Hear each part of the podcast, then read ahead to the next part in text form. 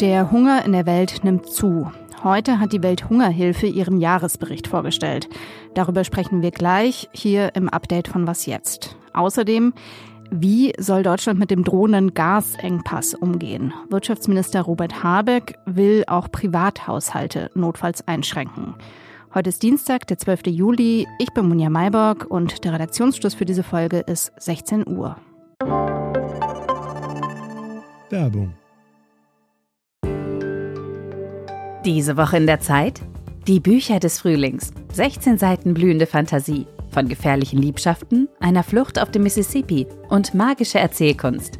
Das Literaturspezial zur Buchmesse in Leipzig. Die Zeit, Deutschlands größte Wochenzeitung. Jetzt am Kiosk oder direkt bestellen unter zeit.de/slash bestellen. Jetzt ähm, drückt die Zeit, die Gasmengen zu besorgen, die Speicher voll zu bekommen, die Möglichkeiten zu nutzen, Effizienzen zu steigern und damit Gasverbräuche zu senken. Davon hängt ab, wie gut wir über den Winter kommen, beziehungsweise wie wenig erpressbar wir sind. Der drohende Gasmangel ist ja gerade ein Dauerthema. Wirtschaftsminister Robert Habeck hat heute in Frage gestellt, dass Verbraucher im Falle einer Knappheit von Gas Vorrang vor der Industrie erhalten. Diese Priorisierung ist bisher so vorgesehen. Habeck sagte aber, private Haushalte müssten auch ihren Anteil leisten. Und er begründet das auch damit, dass die Unterbrechung von industrieller Produktion, Zitat, massive Folgen für die Versorgungssituation hätte. Die bisherige Regelung, also die europäische Notfallverordnung Gas, nach der eben private Haushalte bevorzugt werden, die, sagte Habeck, sei nur für kurzfristige Ausfälle gedacht. Nun könne es aber um eine monatelange Unterbrechung von Gaslieferungen gehen. Deshalb müsse an dieser Stelle nochmal nachgedacht und nachgearbeitet werden.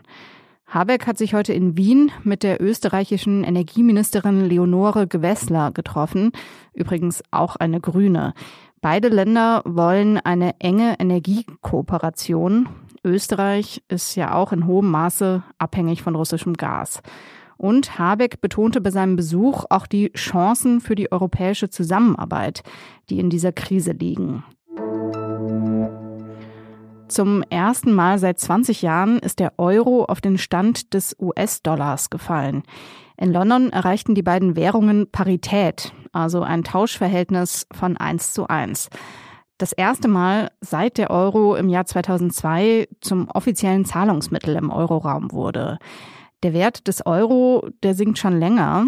Das hat laut Analysten damit zu tun, dass im Euroraum eine Rezession, also eine Wirtschaftskrise befürchtet wird. Und mit der unterschiedlichen Geldpolitik hat es auch zu tun. Die US-Notenbank hat die Leitzinsen erhöht. Die Europäische Zentralbank dagegen ist eher zurückhaltend bei der Bekämpfung der Inflation. Wenn der Euro im Vergleich zu anderen Währungen niedrig steht, dann werden Waren, die nach Deutschland importiert werden, logisch teurer. Vor allem Kosten für Energie und Rohstoffe könnten jetzt noch weiter steigen und das facht dann wiederum die Inflation an. Die Welthungerhilfe blickt auf ein Jahr zurück, in dem sich die weltweite Ernährungslage noch einmal dramatisch verschlechtert hat. Die Deutsche Welthungerhilfe hat heute ihren Bericht für das vergangene Jahr vorgestellt. Bei der Pressekonferenz in Berlin sagte Marlene Thieme, die Präsidentin der Deutschen Welthungerhilfe.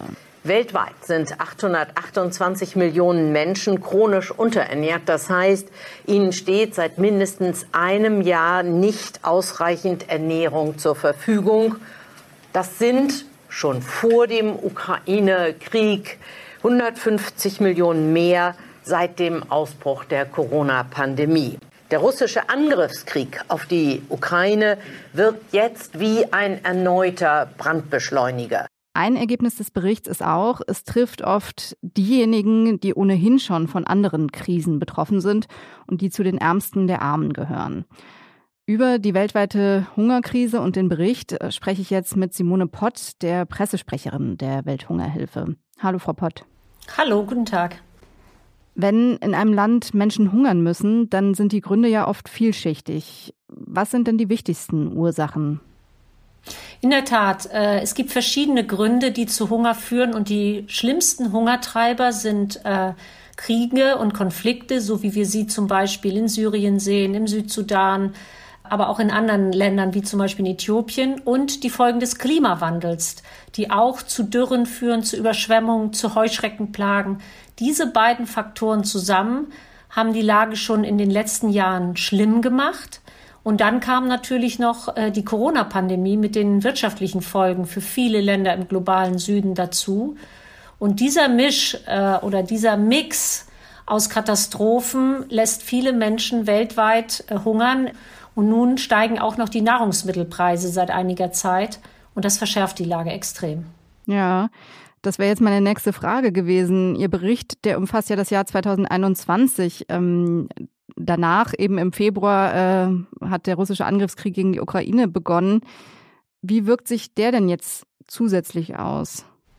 Die Zahlen, die wir heute vorgestellt haben, beziehen sich ja auf das Jahr 21. Das heißt, die 828 Millionen Menschen, die weltweit hungern, das ist eine Zahl, die sozusagen vor dem Ukraine-Krieg aufgenommen worden ist. Das, auch die neuen UN-Zahlen, das alles bezieht sich auf eine Zeit vor dem Ukraine-Krieg.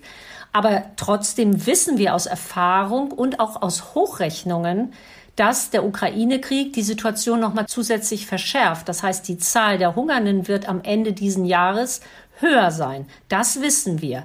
Der Hunger wird zwar nicht weg sein, wenn der Ukraine-Krieg beendet ist, weil er auch schon vorher hoch war, aber der Ukraine-Krieg ist nochmal ein zusätzlicher Treiber, weil durch die Nahrungsmittelpreise und auch die Treibstoffpreise so extrem angestiegen sind. Wir haben zwar schon in den letzten zwei Jahren Preissteigerungen gesehen, zum Teil 20, 30 Prozent, aber jetzt ist das nochmal angestiegen und das bedeutet eben, dass für Millionen Menschen, die mit nur drei Dollar am Tag auskommen müssen, wenn da der Brotpreis sich nochmal verdoppelt oder wie wir es jetzt haben im Südsudan, Schulspeisungen ausfallen für Kinder, dann wissen wir, die Zahlen werden zum Ende des Jahres nochmal steigen.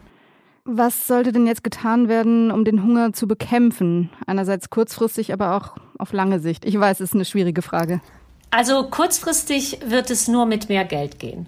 Wir brauchen einfach mehr Geld, um diese gestiegenen Nahrungsmittelpreise, aber auch die gestiegenen Treibstoffpreise ausgleichen zu können. Es gibt Berechnungen, wonach etwa 14 Milliarden Dollar jährlich zusätzlich von den G7-Staaten nötig wären, um den Hunger bis 2030 zu besiegen. Das heißt, die einmalige 4,5 Milliarden, die jetzt beim G7-Gipfel verabschiedet worden sind, das ist gut, aber das wird nicht reichen. Und langfristig brauchen wir eine Veränderung auch der, des Ernährungssystems. Das heißt, die Art und Weise, wie Nahrungsmittel produziert werden, wie sie vom Acker auf den Teller im Grunde genommen kommen. Das muss verändert werden. Und wenn man noch eine Stufe höher geht, müssen natürlich Kriege und Konflikte weltweit, sie müssen beendet werden. Wir dürfen es nicht zulassen, dass wir in Syrien jetzt elf Jahre Krieg. In anderen äh, Teilen drohen jetzt ähnliche Entwicklungen. Und das ist etwas, wo natürlich die Welthungerhilfe nur einen ganz, ganz kleinen Beitrag leisten kann. Da sind natürlich politische Lösungen gefragt. Also ein eindringlicher Appell von der Welthungerhilfe. Vielen Dank, Frau Pott, für das Gespräch. Gern geschehen. Was noch? Most people know me as Mo Farah, but it's not my name or it's not the reality. Der britische Langstreckenläufer Mo Farah hat sein Leben lang unter falscher Identität gelebt. Das hat er jetzt der BBC in einer Dokumentation erzählt, die heute Abend ausgestrahlt wird. Er kam nicht, wie er es bisher immer erzählt hat, mit seinen Eltern nach Großbritannien, sondern sein Vater ist in Somaliland bei Kämpfen erschossen worden. Er wurde von seiner Mutter getrennt und wurde dann quasi ja, verschleppt nach Großbritannien als neunjähriges Kind. In London kam er zu fremden Menschen und wurde gezwungen, dort als Haushaltshilfe zu arbeiten. Was ihn gerettet hat, sagt er, war das Laufen. Ich finde die Geschichte sehr berührend. Man fragt sich ja, wie so viel Resilienz in einem einzigen Menschen stecken kann. Eine Frage, glaube ich, kann aber auch diese Doku nicht auflösen. Die stellt sich Mo Farah nämlich immer noch selbst. I know I've taken someone else's place, but and I, I do wonder what is Muhammad doing now.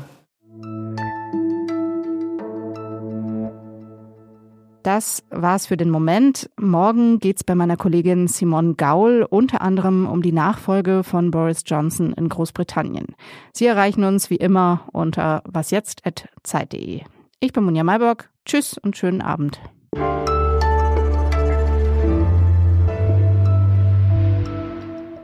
Entschuldigung, ich habe noch gar keine Fragen geschickt. Ich weiß nicht, wie Sie das äh, sonst machen. Sie sind ja okay, wunderbar. Sie sind ja voll Profi.